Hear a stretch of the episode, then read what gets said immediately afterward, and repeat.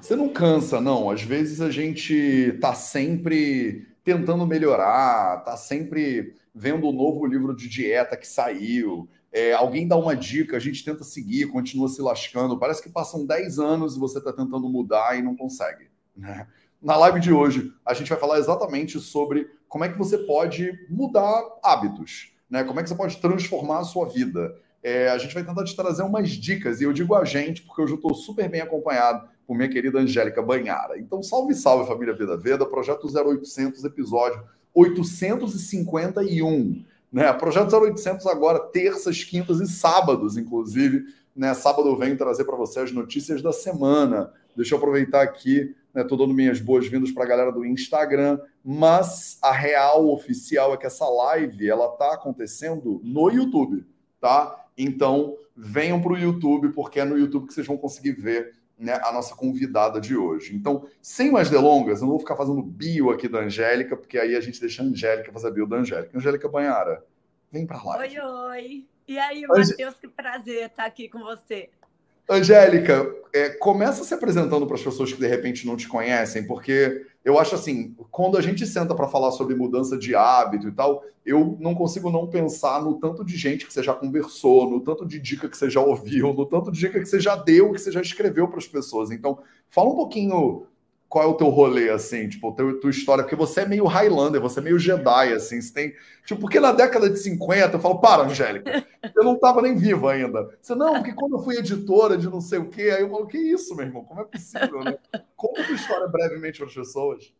Gente, é um prazer estar aqui com vocês. Eu sou Angélica Banhara, sou jornalista especializada em saúde e bem-estar. Sou colunista do jornal O Globo.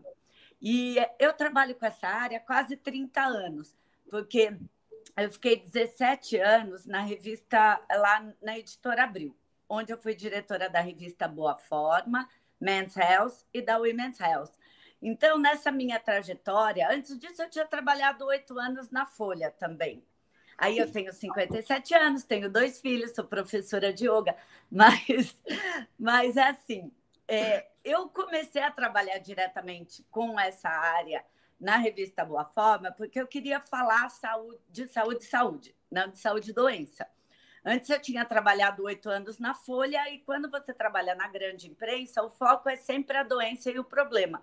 E eu queria ajudar as pessoas, na verdade, a mudar hábito. Né? Então, quando eu fiz a transição da Folha para Abril, foi porque eu queria trabalhar é, com mudança de hábito isso nós estamos falando de 1998, foi no século passado.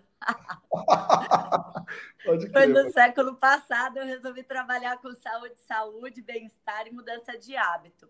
Então, a grande questão, quando você trabalha numa revista e com um público especializado, a pessoa comprava a revista porque ela queria mudar alguma coisa na vida dela. Né? E aí, o que acontece? A gente dá a informação, mas acaba tendo um cuidado maior com a informação. Por quê? Porque não basta você dar a informação correta. Você tem que, primeiro, é, fazer tocar um sininho na pessoa, o sininho da mudança, para ela se sentir capaz e com vontade de mudar, para ela achar que aquilo é possível. Porque senão a pessoa senta em cima da informação, isso não vai para lugar nenhum. Né? Porque é, quando a gente está falando de saúde, de bem-estar, ou você tem aquela informação e você dá um jeito de incorporando na sua vida, na sua rotina, ou então é, não vai te ajudar em nada, né? Então, eu sempre brinco que para virar sabedoria você tem que colocar em prática. E esse, essa é a grande questão. Então, para mim, o pulo do gato era sempre assim: o que, o que motiva as pessoas a mudar de fato, a colocar aquele conhecimento que elas têm na vida. Né? E aí eu continuo em busca dessa incrível resposta eu... até hoje, né, Matheus? eu... Cara, eu acho que esse, essa é talvez a busca da, do, meu, dos meus estudos todos, Angélica, porque é a coisa mais difícil que eu já vi, porque assim, não falta tecnologia nem informação. Tipo, a gente tem o Ayurveda há milhares de anos, a gente tem a ciência moderna, a gente tem um novo estudo científico que não sei que lá. Parece que a gente já sabe a, o grosso, né? Óbvio que tem sempre coisa para descobrir, mas tem uma base muito sólida que a gente já sabe e que a gente continua fazendo besteira por aí, né? E E assim, eu estou ansioso para saber quais são as tuas três dicas. Eu quero primeiro falar para as pessoas que, né, se vocês não conhecem a Angélica, vai lá no Instagram do Angélica Banhara. A Angélica tem uma coluna, né, no Globo todo sábado de saúde, todo sábado, né, Angélica? Então, não, era no sábado, agora é na terça-feira. É de, é de 15 15 dias a cada terça-feira. Como a minha coluna do Globo é restrita para assinantes, eu sempre fotografo ela, ela tem duas partes, eu faço duas fotinhos ali no, no meu perfil no Instagram para a pessoa conseguir aumentar e ler. E eu também resumo a coluna por um número máximo ali que a legenda do Instagram permite, para a gente, enfim, para conseguir conectar né, com as pessoas e passar o recado. Agora, Matheus, quando eu pensei nesse título da live, nas três dicas, não foi nem em cima da incrível conclusão que eu cheguei ao longo desses anos, não. Foi que, mergulhada no seu livro, né, depois de maratonar o Vida a Vida durante dois anos, né? Então, assim, live, podcast, YouTube, Instagram e tudo mais. E aí, lendo o livro, que eu tive o prazer de escrever a orelha, né? Eu acho que, assim, então vamos por partes. Da minha observação, do período que eu trabalhei na Boa Fome, que a gente tinha um contato direto com as leitoras, tem, é, tem uma coisa que eu acho que é bem interessante. A pessoa tem ali o conhecimento, mas ela acaba se sentindo. É, o, o, pulo do gato ali, o gatilho da mudança é alguma coisa emocional, é o que eu observei na maioria das vezes, Sim. sabe? A pessoa, sei lá, do mesmo jeito que é, quem separa pinta o cabelo. essa parada? A pessoa separa, pinta o cabelo, entra na academia. Para dar uma mudada, né? Pra, vira um pra... movimento assim. É. É, eu acho que é, tem, tem algumas questões. É, tem, tem um gatilho ali emocional, alguma coisa que aconteceu na vida dela, ou alguém que inspirou. Isso era muito comum. Assim, a pessoa ouviu um depoimento de alguém Sim. achou que era viável, achou que a Isso. pessoa que mudou estava bem, falar, se ela conseguiu, eu também consigo. Porque às vezes esse processo de mudança começa quando a pessoa. Nem sempre a pessoa fala, nossa, eu vou mudar toda a minha alimentação porque eu quero saúde. Não, ela quer emagrecer mesmo. Total. Sabe, assim, é, é porque é, é, é meio instintivo. Você não entra na roupa e fala, nossa, alguma coisa está acontecendo né? E, na verdade, o excesso de peso é só o efeito colateral de uma série de escolhas que a gente fez que talvez não sejam as melhores, né? Então, é, essa, essa questão da mudança, né? É, a, a mudança da alimentação acaba sendo do que da minha observação ao longo desses né, mais de 20 anos, é, as pessoas começam a mudar pela comida, pela alimentação, porque comer todo mundo come, exercício, embora a atividade física todo mundo devesse fazer, todo mundo reconhece a importância, mas nem todo mundo consegue fazer. Então a pessoa começa a mudar pela alimentação, vai percebendo que tem mais disposição para fazer atividade física e começa, às vezes, a dar uma caminhada, uma coisa, vai percebendo tanto que uma coisa conversa com a outra, e aí percebe que dorme me melhor. Isso daí só assim né, trabalhando com esses pilares do, do Ayurveda, né, do movimento, da alimentação, do sono e do silêncio.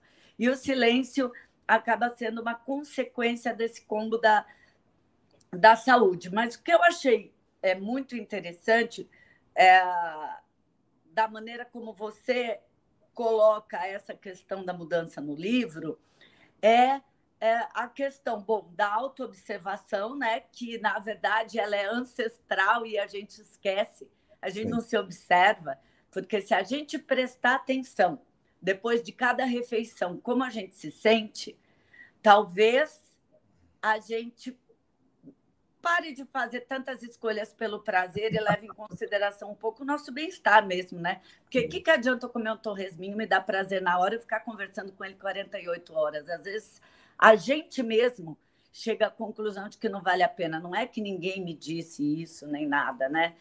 Opa. Enfim, então a questão da autoobservação, agora tá, autoobservação. Eu percebi que para mim o torresminho não cai muito bem. E, e aí, auto, auto, a, a, a, a autoobservação e aquilo que a gente conclui não é a mudança. Como a gente vai se mudar, né? Hum. Aí você fala, você fala da questão do discernimento e da coragem. E aí eu não vou falar pros ouvintes o que você falou, aí fala você. Né? é, então, eu maravilhosa. Eu acho que é, eu, eu fico tentando olhar nesses textos antigos para ver se a gente acha um caminho, né?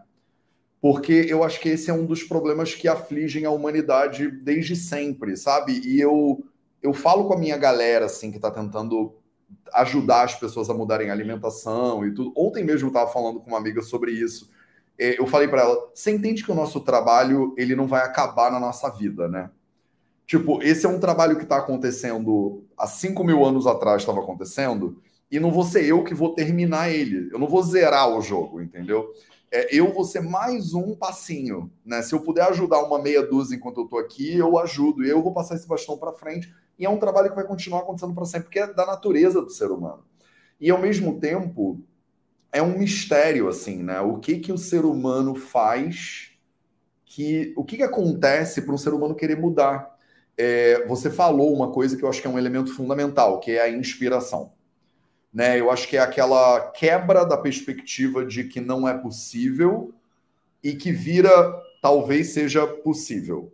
Porque muitas vezes a pessoa vai ver você fazendo e vai falar: ah, mas é a Angélica, porque a Angélica é especial, porque a Angélica faz yoga, porque a Angélica. Porque a Angélica é alguma coisa. E a pessoa vai ver a diferença dela para a Angélica. Ela vai pensar assim: ah, a Angélica consegue porque ela é ruiva mas eu não consigo porque eu sou moreno. Se eu fosse ruivo, né? E aí a inspiração, muitas vezes, é a pessoa dizer assim: calma aí, se ela consegue, eu também consigo. E isso é o primeiro elemento que você comentou, né? Que no Ayurveda tradicional eles falam, é a primeira, é o primeiro tratamento para os desequilíbrios da mente, para percepção, que é o discernimento. Né? A ideia de que você é, sabe ou não sabe, né? Quer ou não quer, é bom ou é ruim, pode ou não pode. E isso é o primeiro passo que a pessoa dá, é ela saber que ela consegue. Né? E isso é um fator desse elemento de discernimento humano, que é assim, enquanto você acha que você não consegue, isso é a sua realidade. Né? É aquela frase clássica, tipo assim, se você acha que você consegue ou se você acha que você não consegue, das duas formas você tá certo. Né? Tipo, se você acreditar, não dá, né? Tipo, não dá para ser uma mulher de 40 anos que faz isso aqui lá. Aí vem uma mulher de 40 anos aqui e fala, eu fiz. Aí você fala, putz, né? Então é porque ela faz yoga. Aí vem uma outra que não faz yoga e fala, eu, eu consigo. Aí você fala, putz, né? Tipo, eu lembro em 2016, eu corri a maratona de Nova York, né? E eu virei vegano em 2015. E eu já era vegetariano há muito tempo. E o pessoal falava, não dá para fazer uma maratona vegano porque o vegano não tem aporte proteico suficiente, porque o vegano é fraco, porque o vegano é branquelo, porque o vegano é anêmico, porque o vegano é um monte de coisa. Aí eu botei lá, meu, calcei minhas, minhas sapatilhas e fui correr a maratona de Nova York. Aí eu falei para as pessoas: tá vendo como dá? Tipo, eu sou vegano e eu fiz. Aí o pessoal fala: ah, mas dá porque é uma maratona. Né? Se fosse um não sei que lá e não dava. Eu falei: então vou fazer a Iron Man agora, sabe? Sei lá. Porque eu acho que muitas vezes é a nossa capacidade de, dentro das nossas limitações, dar o exemplo. Né? Eu, por exemplo, sou homem, né? Tem um monte de mulheres que vão me ver falando e vão pensar: ah, mas ele fala isso porque ele é homem. Aí eu trago uma mulher e ela fala também. Aí ela fala: putz, tá bom, vai, então talvez dê. E aí eu tô 851 episódios meio que falando de formas diferentes, coisas parecidas, para ver se ele desperta esse lugar que a gente está falando de discernimento, para ver se a pessoa ela ouve e dessa vez ela sente, tá bom, é comigo esse negócio. Eu acho que dá, sabe? Porque a gente tem essa tendência a achar que não dá. E eu acho que esse é o primeiro grande obstáculo, sabe? Tipo, e eu acho que você é um exemplo bom disso, assim, mas é porque ao mesmo tempo que você é um exemplo péssimo disso.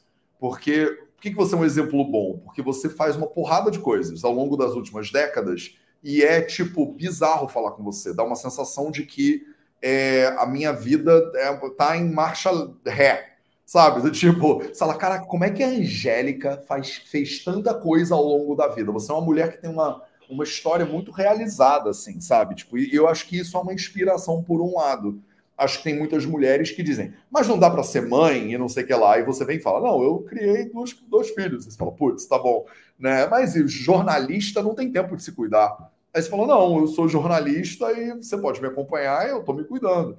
Então, eu acho que você dá um exemplo que, por um lado, é muito bom. Por outro lado, é ruim, por quê? Porque, às vezes, quando a pessoa é que nem você, a pessoa olha e fala assim, ah, mas ela é a Angélica.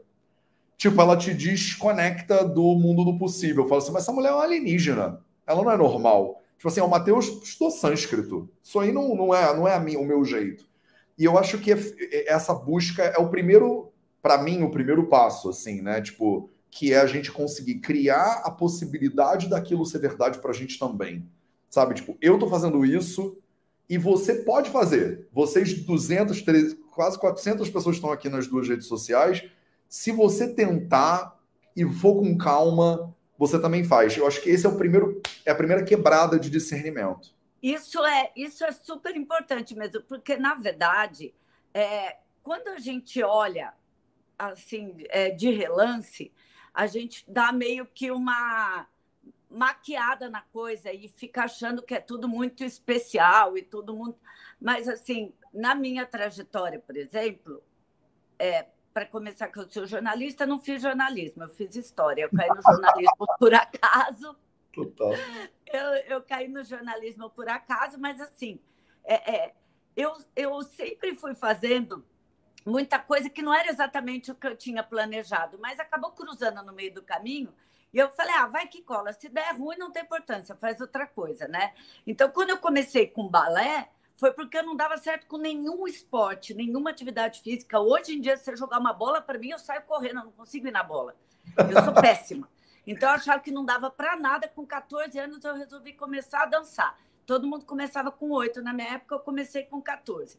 Aí eu queria dançar balé clássico, eu, eu era magra, mas eu não era andeor, ou seja, o meu quadril não era aberto. Então, eu, minha perna não levantava tanto. Então, não era ótima, eu era bem marromeno. E tudo bem. Aí eu fui fazer história, nossa, que legal história. O que você vai fazer com isso depois? Nossa, não sei, né? acabou rolando o negócio do jornalismo, porque eu me inscrevi por uma vaga que eu não sabia, não, não achei que era de jornalista, achei que era alguma outra coisa lá. E me falaram, não, você vai ser repórter. Eu falei, oi, eu falei, não. Aí eu falei, eu não vou falar não, né? Já estou aqui. Eu falei, não, vamos fazer. Nos primeiros eh, dois meses, eu sonhava com o teclado do computador. Todo dia eu só pensava, eles são loucos, eles são loucos, eles são loucos, lá na, na folha. Aí eu achava que eu não queria, que eu não ia ter filho, porque eu achava que eu não levava jeito para coisa. Eu nunca tinha segurado um bebê, juro por Deus. Eu fui segurar um bebê de uma amiga, o nenê chorou, fiquei com tanto medo, eu larguei e falei: "Nossa, acho que não serve para mim. Eu faço muita coisa ao mesmo tempo, eu não tenho jeito com criança, acho que não vai dar". Eu engravidei pela por uma questão ali que não foi exatamente planejada, eu levei um susto. Eu achava que eu estava de ressaca porque eu estava saindo várias noites seguidas e a minha, minha irmã da Austrália estava no Brasil e eu acordava e falava: Jesus, estou ficando velha, porque eu não posso tomar uma caipirinha de noite que eu fico mareada até duas horas da tarde, né? Aí, cara, eu estava grávida, na verdade, né? E aí eu falei: Meu Deus, era a véspera de eu embarcar para os Estados Unidos para cobrir um congresso de fitness. Meu marido não sabia nem que eu tinha ido no médico, porque não era nenhuma suspeita. E eu tinha 36 anos, aí eu falei, nossa. Aí, automaticamente, tudo que eu tinha racionalizado antes, a hora que o, o obstetra pegou e falou: não, é o nenê, é o coração. Eu quase morri. E aí eu ressuscitei rapidamente falei: meu Deus. E aí, rapidamente, tudo se encaixa. Não, essa história de, de, de, não ter tempo é bobagem. Lógico que eu vou dar conta. Olha que coisa mágica que aconteceu. Vamos lá. Aí eu falei: bom, eu quero ter filho de parto normal. Aí as pessoas falam, ah, quantos? 36 anos, primeiro, primeiro filho? É, o, a justificativa para eu fazer ultrassom, o meu obstetra tinha que escrever assim, primigesta idosa com algum outro nome, que era justificativa para eu conseguir fazer ultrassom. Primigesta idosa tardia. Eu era isso, para o convênio autorizar meu ultrassom mais de três ali. E as pessoas falaram: ah, não vai não, que, que aqui não vai, não vai ter dilatação. Eu falei, mas todo mundo tem filho desde que o mundo é mundo. Se todo mundo precisasse de um centro cirúrgico, a China, a Índia não ia estar desse tamanho. Sim. Aí fui lá, o filho nasceu, porque não é porque é meu filho que nasceu de parto normal, é porque o natural é filho nascer de parto normal e mulher ter dilatação. Pode não dar? Pode. Mas é o natural. Então, na verdade, a gente limita a nossa própria. É, entendeu? Se você não planeja. Não é que não é para planejar, não é que é para ser inconsequente, mas assim. Por que, que você acha que não dá determinada coisa? Né? Por, que, por que não? Né? O não já está garantido em tudo. Não a gente já tem para tudo. Por que não arriscar? Angélica. Vai que sim. Eu estava conversando ontem com uma das minhas melhores amigas, estava falando sobre isso, exatamente isso. Eu acho que a gente tem, eu estava falando para ela porque ela também é assim. Eu acho que a gente tem uma ingenuidade inata. Eu não sei o que, que é, porque muita gente tenta, olha para o mesmo desafio e fala: não tem como, eu não consigo. Eu tenho um, não sei se é um defeito de fábrica, uma virtude de fábrica, que eu penso, ué, mas se isso já foi feito antes, dá para fazer. E aí eu me taco em umas situações que eu vejo na tua narrativa exatamente a mesma coisa. Eu não sei, eu quero ouvir das pessoas, manda aí nos comentários, eu acho que talvez a gente seja ingênuo, sabe? Tipo, mas não num sentido ruim, ingênuo no sentido de não ver dificuldade, não ver a barreira, não ver a fronteira, porque você está falando de um jeito. É, eu, eu engravidei. Aí eu fui lá e tive. E aí eu entrei no, na Folha e virei jornalista da Folha. E, e realmente, assim, tem, essa minha amiga é exatamente assim. Porque ninguém disse para ela que não dá, ela vai lá e faz. E aí, quando as pessoas dizem que não dá, ela pensa: imagina, mas filmes já foram feitos antes. Eu falo, sim, mas você já fez algum? Não, mas se já fizeram filmes, eu vou fazer. E aí ela fala com uma leveza que a maioria das pessoas. Mas você está vendo esse mar de pessoas que está tentando fazer filmes há 20 anos e ninguém consegue? Ela fala, ah, mas sei lá, né? Vamos lá fazer. E não é um lugar de arrogância, do tipo assim, porque eu sou a pessoa mais foda do mundo, não sei o que lá. É de um lugar de criança, assim. Parece quase como se fosse uma, uma visão fresca da realidade, do tipo, ninguém me marretou dizendo que eu não consigo, sabe? Então eu vou meio que lá e vou tentar. Eu não sei. Eu acho que eu vejo um pouco de ingenuidade nessa nossa atitude. Eu acho que isso é uma coisa que conecta a gente, do tipo, até uma coisa de valores, assim, sabe? De vamos fazer o certo, e não sei o que lá, no mundo que é todo cagado, a gente fica, mas a ética e os valores, como se fossem as crianças, sabe? Às vezes, tipo, bem, vai dar tudo certo, as pessoas são lindas, sabe? Tem uma. Agora, tem, eu super concordo com você. Agora, tem um outro ponto que, ao mesmo tempo que tem essa coisa que a gente pega e vai e se joga, e, e eu tenho uma característica minha que eu, pelo que eu te conheço, é sua também, que é assim, tudo bem eu não tinha planejado ter filho porque eu achava que eu não, não ia dar conta, que eu não ia conseguir dividir direito o meu tempo. Sim. Mas, a partir do momento que eu engravidei, que eu resolvi ter filho, aí eu comecei a ler coisas sobre gravidez, a tentar. E assim, e eu era, e não era que eu era uma mãe e não, que eu tive filho. Eu falei, nossa, que tranquilo. É, né? até, até falo nisso na palestra que eu vou palestra. dar no Convida. Porque o que acontece? Eu queria muito fazer direito, porque daí a hora que eu resolvi que ia fazer, eu queria fazer direito. e aí sou... eu pensava na, na, no bebê. Aí, por exemplo, uma coisa que eu tinha, que as pessoas ficam querendo ir na maternidade, fazer festa na maternidade, tomar uísque dentro do quarto e, e falar, aquela, eu falava de jeito nenhum. Falava de jeito nenhum, vai me ver em casa, depois que eu estiver em casa, depois que eu tiver entendido o que está acontecendo. Aí, aí me falava, ah, mas não é meio antipático isso. Eu falava, sinto muito, é um momento meu, né? Pode ser que um monte de gente tenha tido um monte de filho. Eu estou tendo esse, é o meu primeiro. Então, na verdade, eu acho que também tem uma coisa assim, que uma vez que não era o que você tinha planejado, mas acabou cruzando o caminho, a gente vai, mas vai all in. No, é. no sentido de que. E isso eu penso para tudo, tá? Eu levantei da cama, eu não vou fazer meia boca. Sabe por quê? Porque o dia de hoje é só hoje.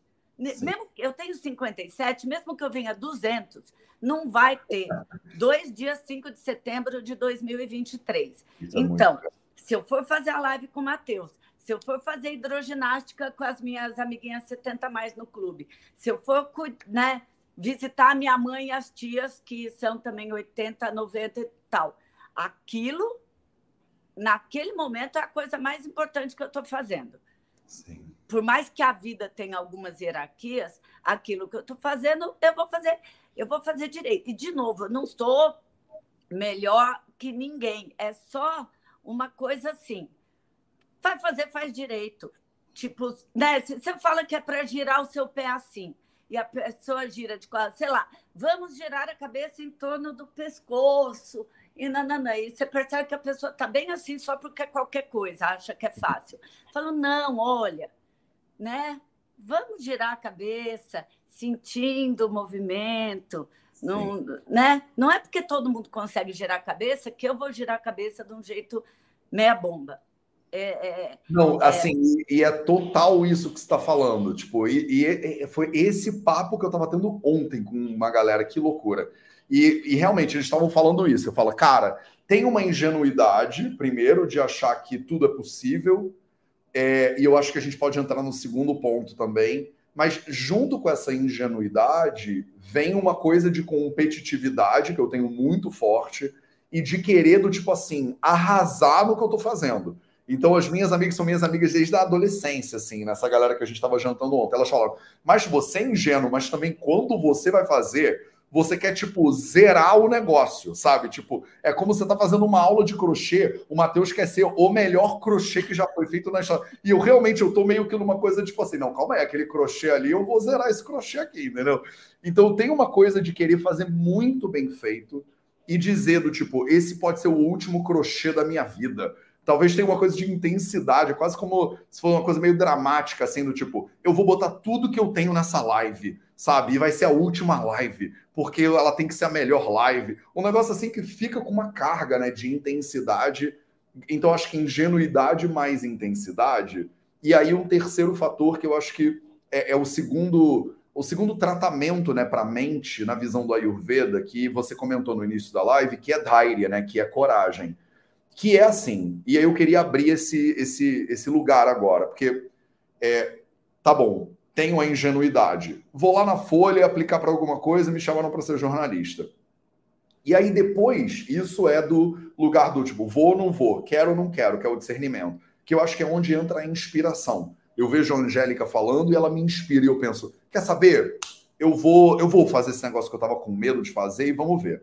Aí vem um segundo momento. E o segundo momento, que eu acho que é esse segundo passo que a gente está comentando, é não vai ser gostoso o tempo todo não vai ser fácil. Não vai ser, você não vai não ter desafios.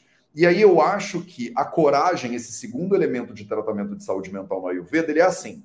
Você decidiu fazer uma cirurgia.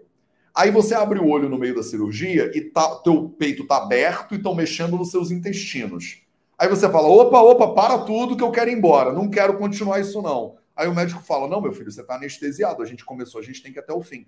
E tem muitos processos na vida que você começa com essa ingenuidade, com essa, com essa vontade, com esse, essa, sei lá, essa loucura, né? E na, no meio, ele não é fácil que nem na vontade do início de fazer. Só que você não desiste. Né? Você tá lá e você fala, então agora vamos ler os livros de não sei o que lá, agora eu vou fazer essa gestação, eu vou zerar essa gestação, entendeu? Isso aqui vai ser a melhor gestação que já foi feita por uma mulher, por mim, né? Na história da humanidade. Então, o que, que acontece, Angélica? Fala um pouquinho. Porque, assim, o que eu acho do, muito foda de falar com você é porque você fala, depois de ter escrito sei lá quantas centenas, milhares de artigos, depois de ter escrito um livro, depois de ter entrevistado uma porrada de gente incrível, e isso tudo meio que condensa na tua maneira de traduzir, né? Você traduz esse conhecimento todo. Então, fala um pouquinho sobre o passo número dois, que é assim, e quando dá problema, né? E você vai em frente, tipo, por que, que alguém desiste e alguém não desiste, sabe? Que é outra dúvida que eu também não sei. Olha, parando para pensar nisso agora que a gente não combinou né, o que a gente ia falar, então, assim, eu acho que dá para. De novo, de verdade, eu penso que o não a gente já tem. Eu Sim. acho que tem uma coisa que é, é, é importante, pelo menos foi importante para mim em várias fases de mudança da vida, que é assim: eu não dou muita bola para a torcida, sabe? Assim, eu, eu fico pensando naquilo que faz sentido na minha vida. Se eu acho que aquilo faz sentido na minha vida, né? Por exemplo, quando eu entrei na faculdade fazer história na Unicamp, eu dançava, eu era fazia parte de um grupo de dança, eu parei de comer na casa da minha mãe, comecei a comer na Unicamp, embora eu morasse em Campinas. Eu sentia minha, eu tinha aula depois do almoço e eu não estava conseguindo assistir aula depois do almoço. Minha turma era minúscula, a aula era em círculo, eu comia, não achava comida ruim, mas dormia na aula. Eu falava, cara, alguma coisa não está dando certo. Eu não, eu não, é normal sentir um certo sono à tarde, mas eu nunca senti tanto sono. Não tá. Aí eu falei, só pode ser essa comida, porque eu almoço, eu durmo. E aí depois, a hora que eu ia ensaiar, a hora que eu saía da, da Unicamp, parecia que tinha uma âncora dentro do meu estômago e não conseguia dar um pulo. Falei, não tá dando certo. Aí na época não tinha Google e tal, né? Tô falando, entrei na Unicamp em 1984. Aí eu comprei um livro sobre alimentação vegetariana. Estava um pouco na moda isso. Sim. Eu comprei um livro sobre alimentação vegetariana e eu falei, puxa vida, a comida na casa da minha mãe é uma comida normal de mãe, arroz, feijão, um pedaço de frango, abobrinha refogada e salada. Mas quando eu comia isso, eu me sentia bem. Então, assim, se a gente for parar para pensar, quando nós dois estamos falando de autoobservação hoje, se quem está assistindo for parar para pensar, vai, vai pegar vários episódios que também percebeu que tinha alguma coisa que não estava dando muito certo. E aí eu falei, bom, então, porque eu entrei no primeiro ano não dá certo, eu vou ficar aqui comendo quatro anos e dormindo? Não vai dar certo. Eu falei, o que, que eu posso fazer de alternativa? Tinha lanchonete, com o famoso sanduíche natural que tinha maionese com frango. É, e, mas não era nem isso, eu não tinha, na época não tinha grana para ficar com, comendo todo dia. Eu falei, não, eu vou levar. Aí podia ser, com certeza, amigos meus do Pio 12, da, da, né, da escola particular que eu estudava antes, ia falar, nossa, ela leva marmita, que nojinho. Eu Sim. falei, bom, a vida é assim mesmo. Eu vou levar minha comida, porque eu não posso dormir na aula. Porque, assim, a hora que você vai pensando, a, né, assim, qual é o meu objetivo maior? Não dormir na aula e conseguir ensaiar. Bom, qual é o jeito? É, é levar a comida. Não tinha onde esquentar.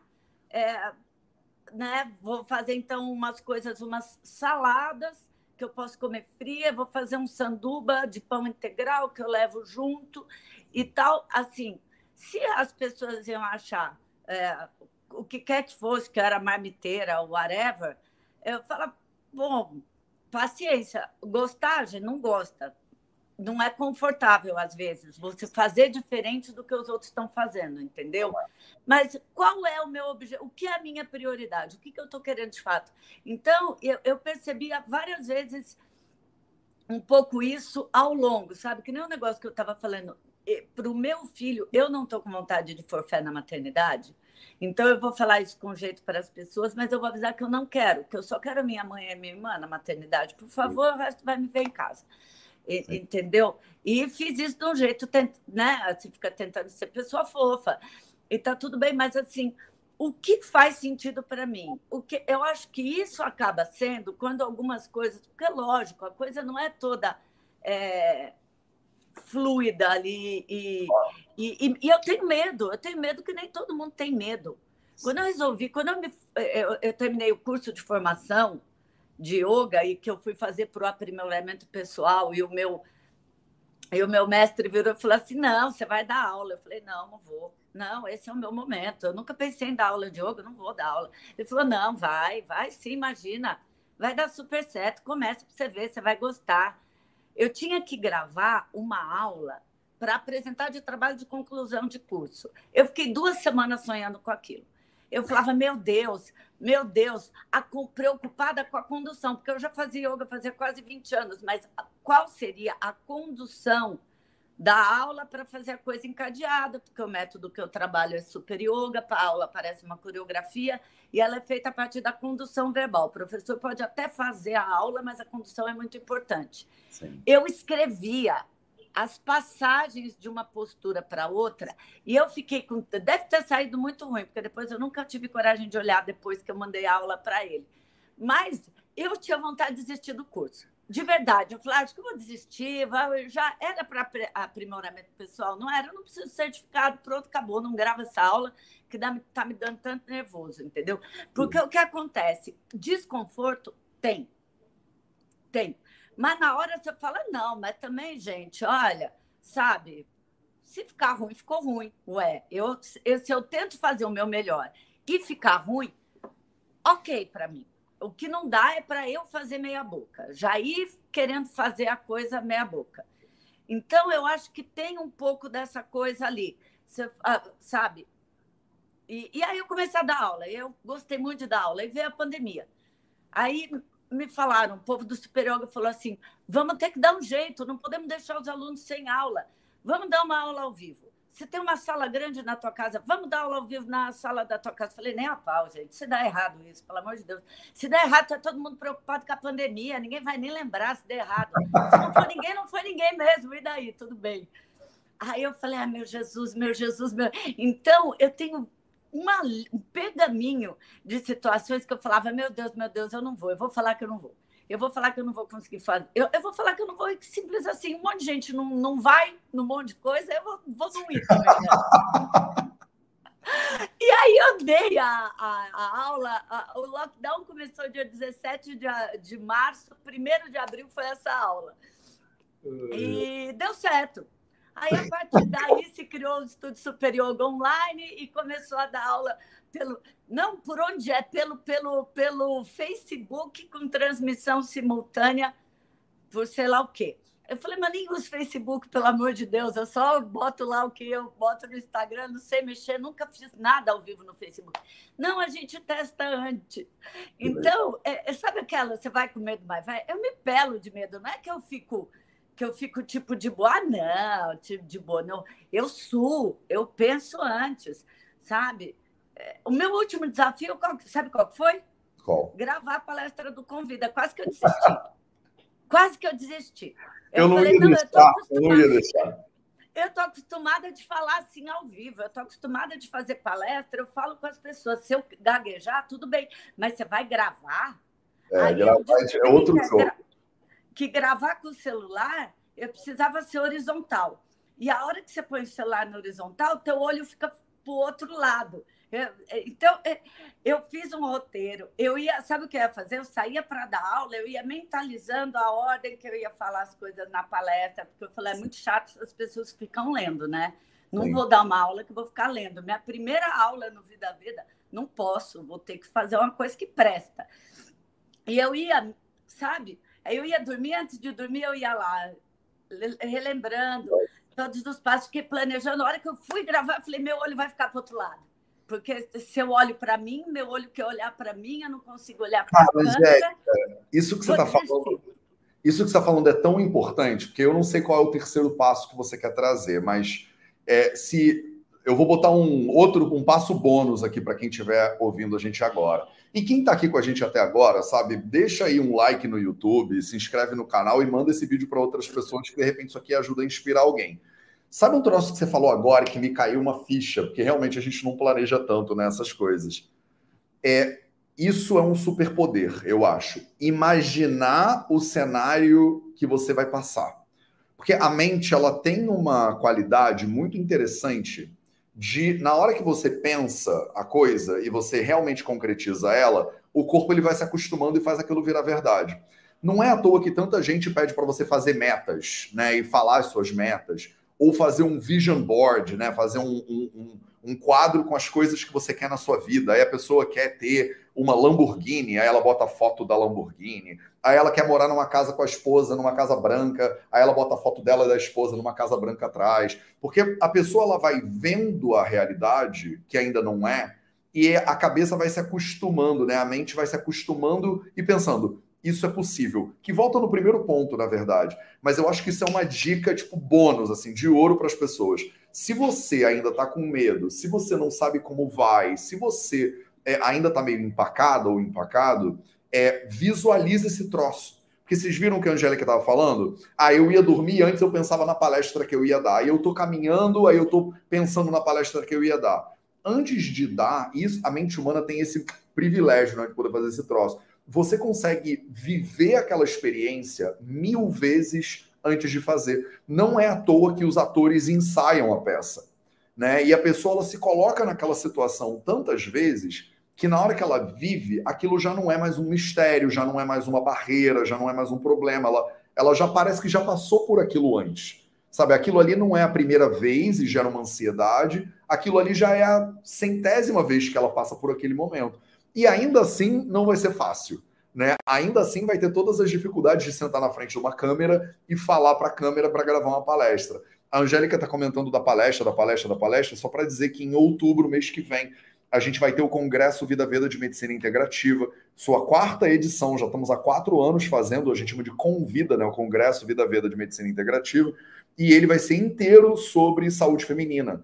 Então, é, vai ser em outubro, né, o, o mês que a gente fala muito sobre saúde feminina, e, enfim, é coisa para o mês que vem, mas a Angélica é uma das palestrantes, só para vocês já saberem. Então, peguei assim esse teu, esse teu, a sua tua deixa para falar para as pessoas. Eu acho que você se colocar na situação que você tem medo, você se colocar na situação que você vai enfrentar e você está inseguro, isso tudo ajuda demais a você meio que ensaiar né, aquele momento, de certa forma, sabe? Eu não sei se faz sentido para você, e eu queria que a gente fosse para o terceiro ponto, senão a gente vai tipo, ficar duas horas aqui nessa live. Sim, é verdade, é verdade. Não, eu acho que faz todo sentido. Então, a gente falou de autoobservação, a gente falou de ter consciência daquilo que você né? Então eu me observo, aí eu descubro, eu percebo que funciona e que não funciona para mim. E aí eu tenho que ter essa coragem da mudança e a coragem da mudança, eu acho que ela vem assim é, também de uma coisa assim que eventualmente não vai, você não vai agradar todo mundo, porque não dá para agradar todo mundo e você não precisa agradar todo mundo. Daí a importância também de das coisas estarem fazendo sentido para você. Eu, é, assim, às vezes eu fico meio preocupada que a pessoa vem para uma live dessa dizendo que eu vou falar para ela comer semente de girassol com semente de abóbora e a gente até pode conversar sobre isso, mas a gente, o tipo de, o, isso que a gente está falando é de comportamento humano. E se você não se observa para entender como a sua cabeça funciona, porque você se boicota muitas vezes, porque você tem crenças limitantes, você acha que não é capaz de fazer coisas que genuinamente você é capaz, talvez você não consiga nem trocar a mistura de lasanha com nhoque por lasanha com brócolis, entendeu? Porque, é sabe, se você achar que o bolo de chocolate fala mais alto, do, manda em você, é, talvez não consiga falar em público e fazer uma palestra, porque, entendeu? Porque é uma decisão sua. É uma decisão sua. E, quando, e, e eu acho assim, quando a gente está falando de mudança e as pessoas começam com essa questão da mudança alimentar, né? O meu terceiro ponto que eu queria abordar é a coragem da mudança, mas a gente acabou antecipando, falando um pouco dessa coisa de se arriscar, de ter coragem, que se der errado, tudo bem pelo menos você tentou. Eu sempre pensei que eu prefiro me arrepender daquilo que eu fiz do que daquilo que eu deixei de fazer. Porque é eu não sei se eu vivo amanhã. Sim. Se não acabou hoje, depois da live, entendeu? Não, total. E eu, eu falo isso quando eu fiz o Ironman do Rio de Janeiro lá em 2019. O meu, a minha frase foi: eu prefiro tentar e falhar do que não tentar. Né? Tipo, eu prefiro me jogar e me ferrar e as pessoas reclamarem e dar algum problema, do que eu ficar com tanto medo que eu não vou. Porque eu acho isso assim. É, toda vez que entrevistam as pessoas em leito de morte, quando a pessoa depois de viver uma vida inteira, a maioria das pessoas, quando fala de arrependimento, é de coisas que eles não fizeram. Nunca é de coisa que a pessoa fez. A não ser que seja tipo um maluco nazista que invadiu lá o, sabe, um, ah, eu me envolvi numa guerra e aquilo eu me arrependo. Beleza, mas normalmente é porque eu podia ter pedido ela em casamento e eu não tive coragem, aí ela casou com meu amigo. Porque eu queria ter ido para não sei onde fazer um mestrado, aí eu não fui, aí minha carreira nunca deslanchou. Tem essa coisa do o que eu não fiz que definiu a minha vida, sabe? Que é uma pergunta muito poderosa, assim, tipo, o que que, o que, que você hoje na vida é, de repente se arrepende de não ter feito? E como você se visualiza, sabe, com 80, 90 anos, É, e o que, que, são as coisas? Que, é isso, você vai olhar para a vida de uma maneira tão mais ampla, né? E o que, que vão ser as coisas que você vai olhar e falar assim, cara, eu não fiz isso. Sabe, eu, eu devia ter. Eu não fiz porque me disseram que eu não podia, porque eu era velho demais, porque não sei o que. Porque se eu fosse ouvir, para mim, o terceiro passo é muito claramente não ouvir quem não foi para onde você quer chegar, sabe? Tipo exatamente, tipo... exatamente. Porque as pessoas ficam te gongando. Você já reparou, você que está aí com a gente, que quando você resolve, se você resolve que você vai parar de comer fritura, ou que você vai parar de que você vai ficar dois meses sem comer doce, e Sim. conta isso para teus amigos, imediatamente alguém vai ou que você não está bebendo, alguém vai te dar um copo, falar, não, toma só um golinho. Parece ah. aquela coisa do capeta que a gente ouvia falar quando a gente era pequeno, que vai lá o diabinho fica mandando você fazer o que você falou que você não vai fazer. Porque a pessoa, não só o ser humano, tá? Não só muitas vezes não faz o que tem que fazer, como fica muito aborrecido que o outro faça aquilo que ele não conseguiu fazer. Então, ele é, sempre tem o espírito de porco que vai falar você fazer aquilo que você se propôs a não fazer nesse momento, seja qualquer coisa. Então, eu acho assim, o que você resolveu, que você primeiro se observa, segundo, vai atrás de tentar fazer pequenos ajustes, não precisa fazer a revolução, começa pelo mais fácil, não pelo mais óbvio. Coisa simples, vai mastigar, vai beber água, vai andar um pouquinho mais no dia a dia, porque de pouquinho em pouquinho, no final do ano, vai ter um super resultado, não precisa fazer a revolução. E aquilo que você resolver, não conta. Vai fazendo, vai fazendo. Sabe, só para dar uma leveza, porque também você não se comprometeu com, com as pessoas, porque se você resolve, se você já percebeu, sei lá, eu já percebi quando eu tomo vinho tinto, eu tenho dor de cabeça no dia seguinte. Eu estou no lugar, só tem vinho tinto, eu resolvo que eu não vou tomar. Aí fica todo mundo, nossa, mas você não vai tomar? Nossa, mas nem um pouquinho, mas toma um pouquinho, porque também se você tomar só uma taça, não vai dar dor de cabeça. Não, de boa. É, eu me conheço. Entendeu? Não, eu não quero, eu tô tranquilo. Não, mas toma, aí você tá tão chata. Mas, mas você é radical, Angélica. Ah, mas aí você vai ficar sem resveratrol. Bom, resveratrol eu tomo suco de uva, eu como uva. Eu tô tomando vinho, não é por causa disso. O branco eu tomo, o tinto eu não tomo. Entendeu? Mas às vezes a gente não quer é, não, evitar a fadiga. Vamos evitar a fadiga. Não conta para o outro o que você está pensando. Se você acha que você não precisa comer, que, que você está no buffet, que tem sobremesa grátis, mas aquele dia você quer comer melancia, você vai comer a tua melancia e não fala, ai, ah, hoje eu não vou comer sobremesa, porque senão 30 pessoas vão te mandar comer a sobremesa. Eu acho que tem dois, tem duas versões disso. Agora eu vou defender a contrária, porque eu acho que tem muitas pessoas que têm medo e que têm dificuldade de avançar e que não têm apoio. E para essas pessoas, talvez esse caminho seja maravilhoso, do tipo você vai devagarzinho e vai do teu jeito. Eu sou o contrário do que você falou agora. Eu, eu boto nas redes é. sociais, falo para todo mundo, falo assim: eu vou fazer essa parada. Mas eu acho que é que o meu exercício é um exercício de que com carinho, não precisa ser de maneira agressiva e tal e tal, e mantendo uma possibilidade de receber feedbacks de outras pessoas, porque às vezes você faz cagada e é bom ter alguém que vai falar assim: isso que você está fazendo não é legal. Considerando tudo isso, se você não fez o que eu estou querendo fazer, a sua opinião ela não importa. Porque você não tem noção do que, que eu preciso fazer para chegar onde eu quero chegar. Então, eu quero escalar uma montanha. Eu pergunto para todo mundo que escalou a montanha. A opinião dessas pessoas, ela vale ouro para mim.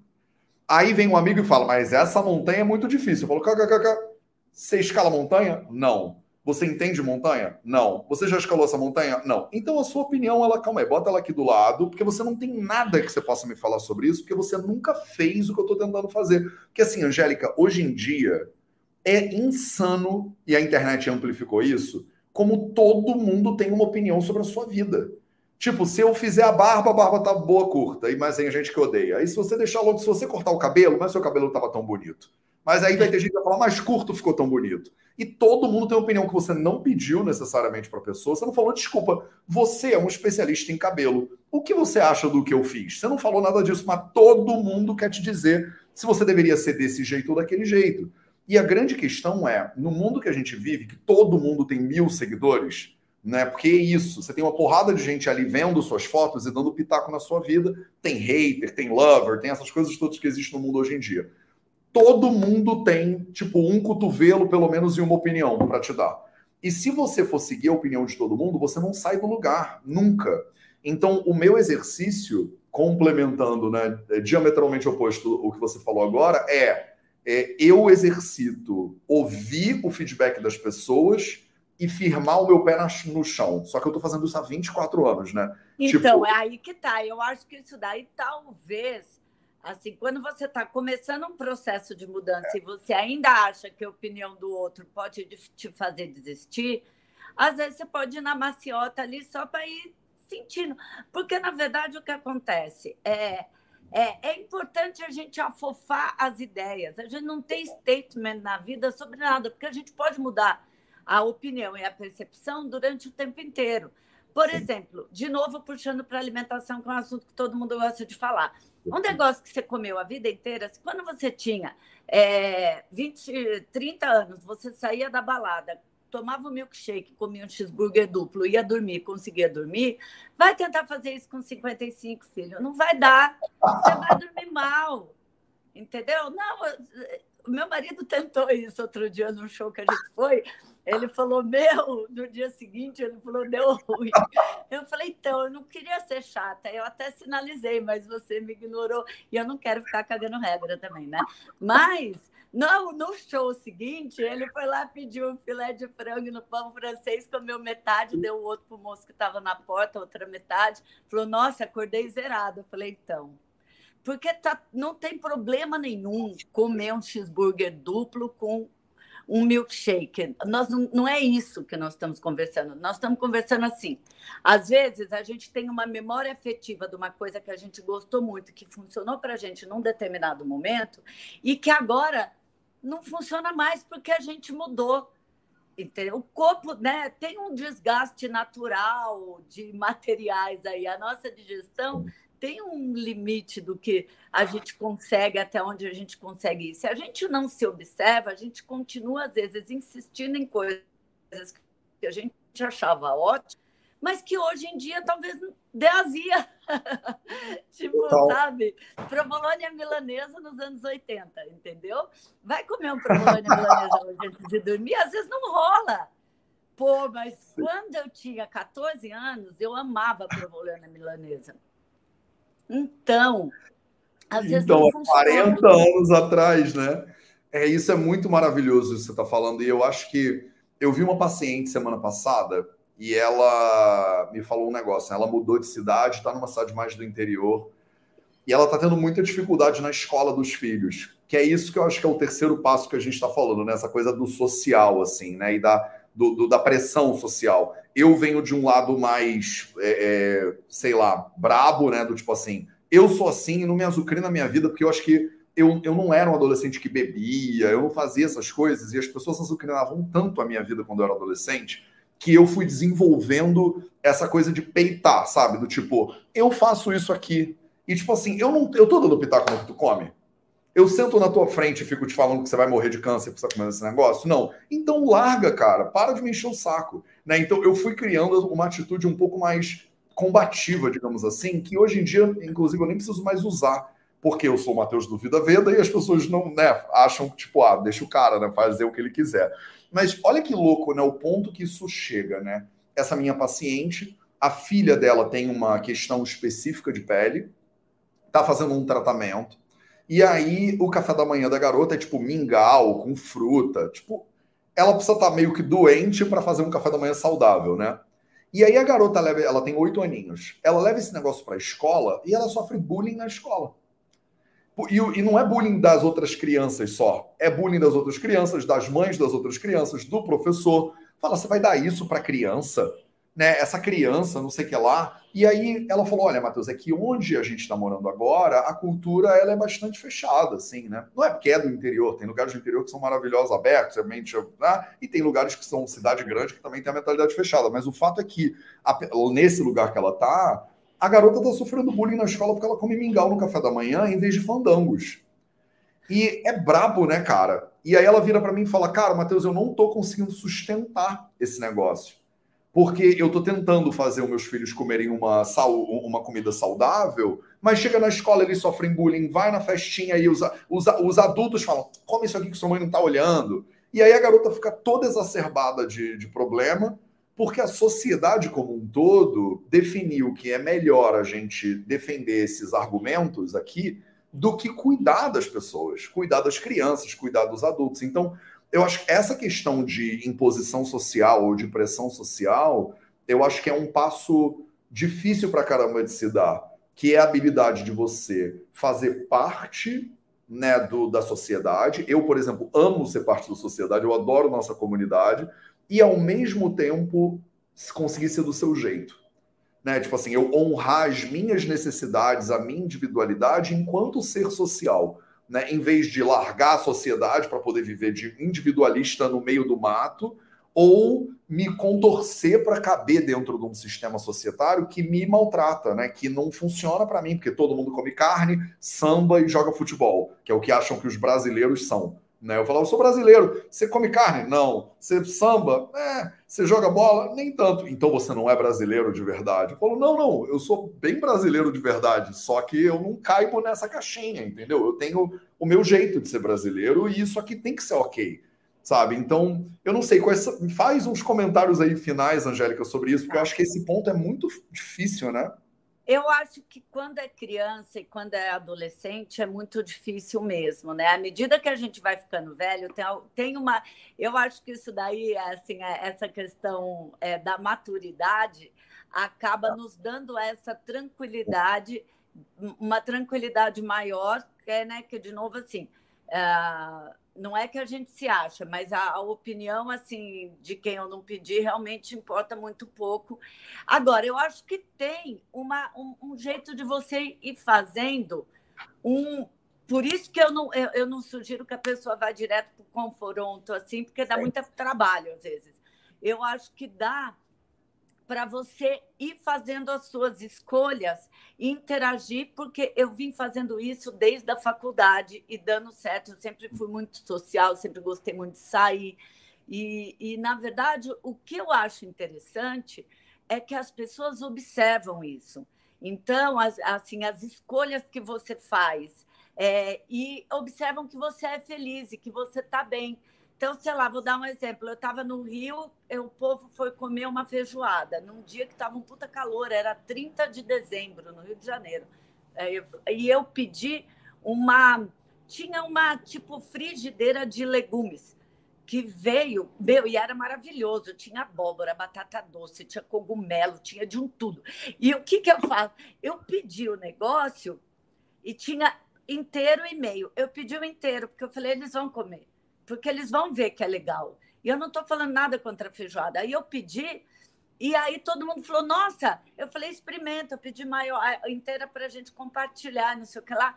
E todo mundo achou gostoso. Quando eu vou no churrasco, eu sempre levo uma, eu faço uma caponata, eu sempre faço um cuscuz com legumes para acompanhar. Eu não estou falando para ninguém, para as pessoas não comerem carne. Eu levo o meu numa quantidade compartilhável.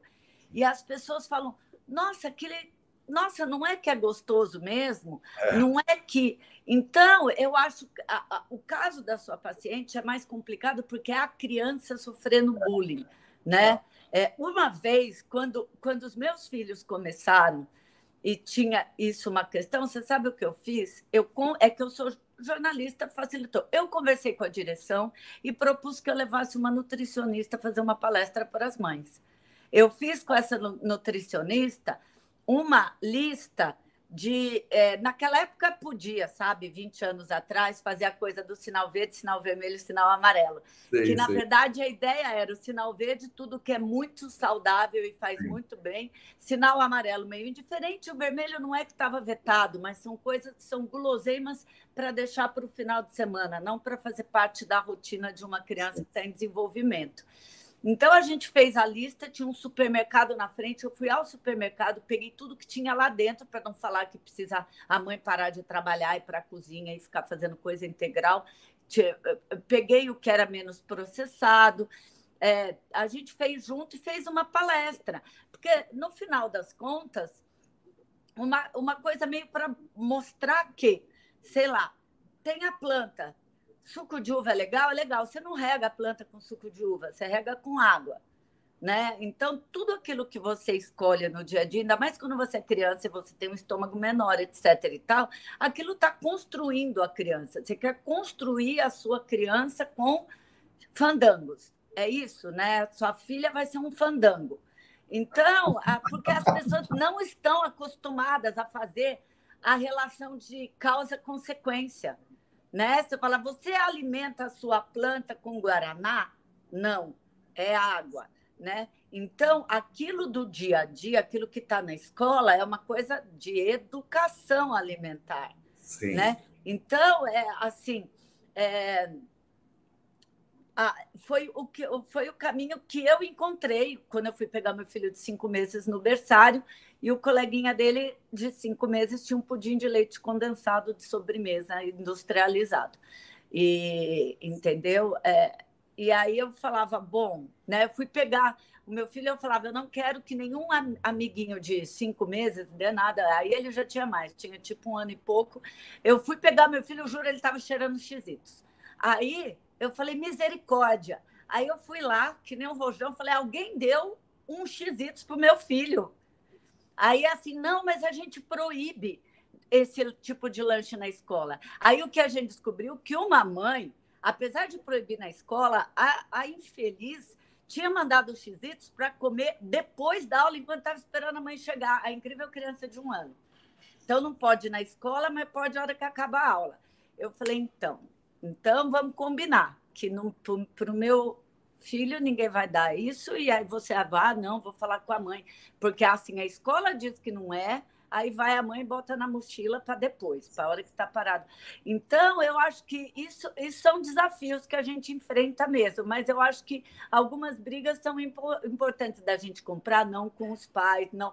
Mas assim, o que será que a gente pode fazer na escola, se a escola tem esse perfil. Vamos levantar uma discussão, então? Vamos fazer um sábado de manhã é, e levar, trazer uma nutricionista para falar é, o tanto que é importante você não comer tanto ultraprocessado para o teu filho não ter rinite, não ter dermatite, não ter todas as ites inflamatórias é, possíveis e, de repente, começar a atuar mais junto com a, a coordenação ali da escola para tentar transformar isso no movimento? Eu acho que tem que virar um movimento, gente. Não, maravilhoso. Tem que virar um movimento. Já, é, já virou um movimento.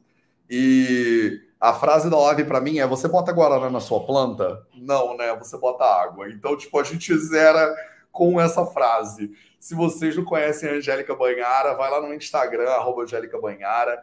É, a Angélica é maravilhosa e escreve uns artigos bem legais, diga-se de passagem. Então, Angélica, obrigado, tamo junto. Mês que vem vai ter palestra da Angélica no Convida, no, no Congresso Vida Vida de Medicina Integrativa também. Vai ficar aqui no YouTube de graça para todo mundo, então basta aguardar. Angélica, últimas palavras para a gente encerrar.